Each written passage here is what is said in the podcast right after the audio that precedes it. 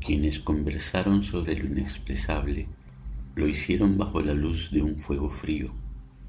Tiempo después se encontraron los restos de la hoguera e interpretando lo incomprensible, algunos acordaron palabras que no alumbran, otros convinieron signos enigmáticos. Así nació la explicación de lo inexpresable. Pero si observamos sin observar, Todavía están en el viento las conversaciones sobre lo inexpresable, sin trazo, sin sonido. Quienes sembraron el viento con las conversaciones sobre lo inexpresable eran más simples que una vaca pastando. Hoy, quienes hablan de lo inexpresable beben té y dibujan delicadas caligrafías.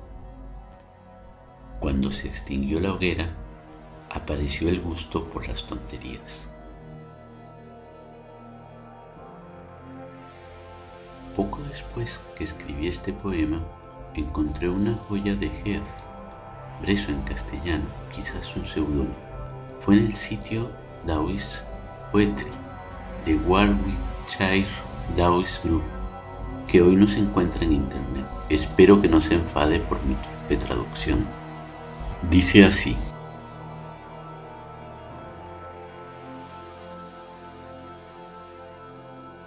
Así que usted practica el taoísmo. En realidad no. ¿O cuál es su religión entonces?